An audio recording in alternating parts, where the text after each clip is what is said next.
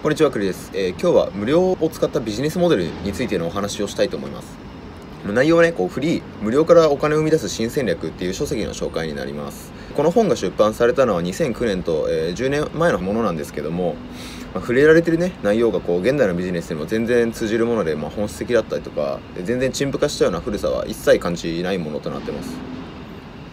現状書いたのがクリス・アンダーソンさんって方でもともとあのワイヤードってあるじゃないですか。あのワイヤードの編集長とかでこうテクノロジーとか最先端のビジネスにね常に触れてきた人物です、まあ、現在あの 3D ロボティクスっていうところで CEO をやってるみたいです。うん。このクリス・アンダーソンさんっていうのがこうロングテールっていう言葉をね2004年にワイヤードで初めてこう普及させたりとか2006年に出版されたロングテール売れない商品を宝の山に変える新戦略っていうのが、まあ、世界でベストセラーになってますこの無料からお金を生み出す新戦略っていう本なんですけどこれ Google とか Facebook とか Twitter みたいなこう無料で成り立っているフリービジネスとかオンラインゲームとかねソフトウェアの販売で用いられるこうフリーミアムモデルってやつとか。あとはこうコピー商品ですね。こう違法なコピー商品がもたらす本当は市場拡大させてる効果とか。無料でスポンサーを得る市場の最適とかっていうねここすごい面白い事例が詳細に分析されてるんで非常に示唆飛んだ内容となってると思いますこの本は。元の価格がこれ1500円なんですけど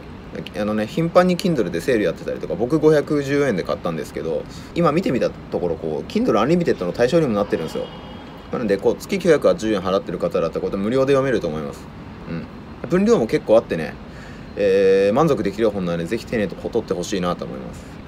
まあ、こういうビジネスモデルの本なんですけど、まあ、ビジネスモデルを理解できることと、まあ、実際にビジネスを行うことって全然違うんですけどね、まあ、こういろんなモデルとか理解したりとか把握してると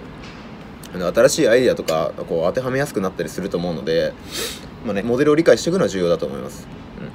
うん、ちょっと内容をかいつまんで、えー、このね動画では紹介したいと思います。まあ、最初例の述べましたけど無料っていう価格設定を行うことでどうやって収益を上げるかっていうそのモデルについて書かれた本なんですよ。今こう無料で何か無料のものが溢れ返ってるわけですけどこれ無料の強さって行動経済学で表すことができてめちゃくちゃ強いわけですよ。無料っていうのが、うん。まあ、人間っていうのがね相対的な、えー、尺度で物事を判断するんで何かと比べたりとか損したくないっていう感情が常にあるわけです。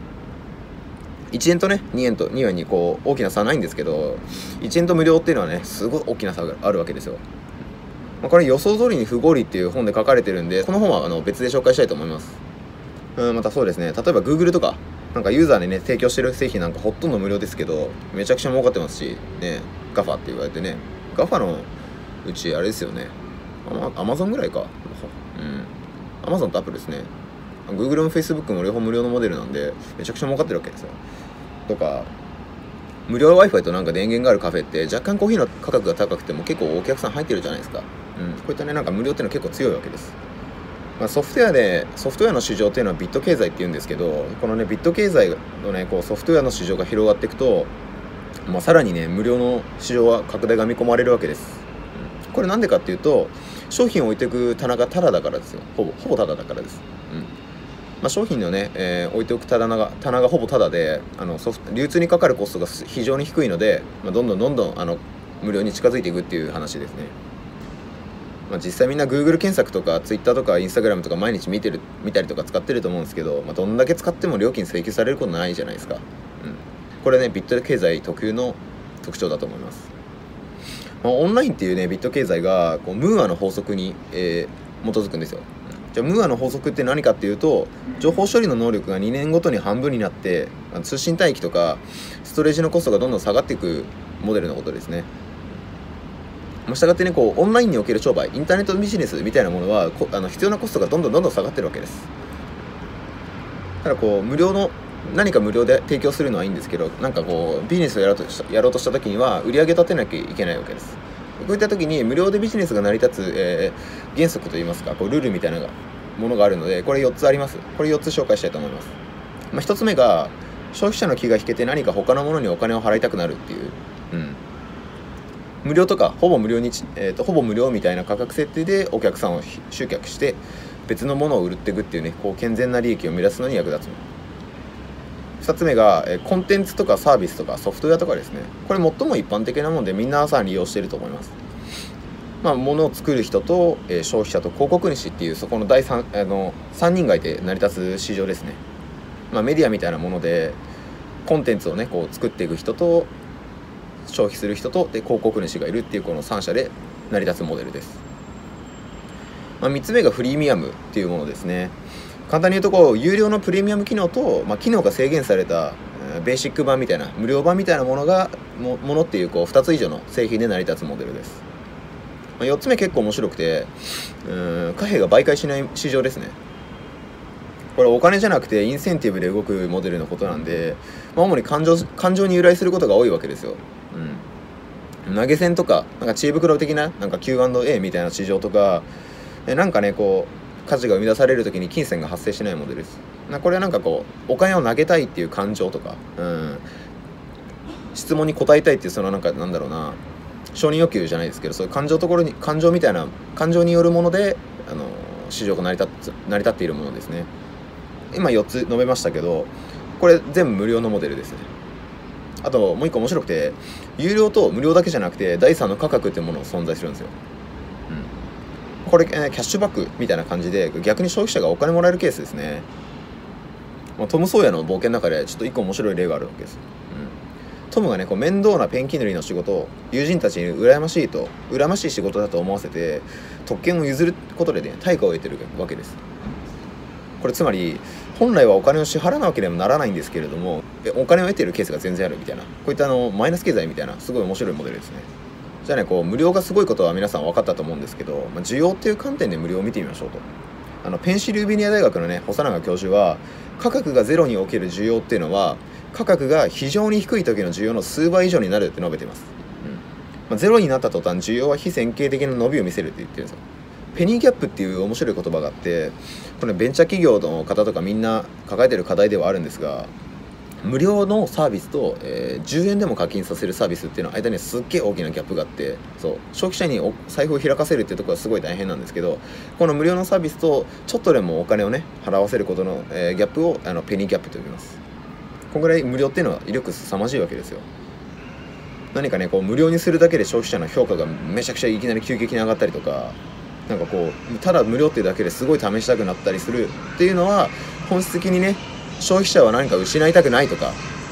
損したくないっていう、えー、感情があったりしてこれはね基本的に恐れに基づいてるわけです。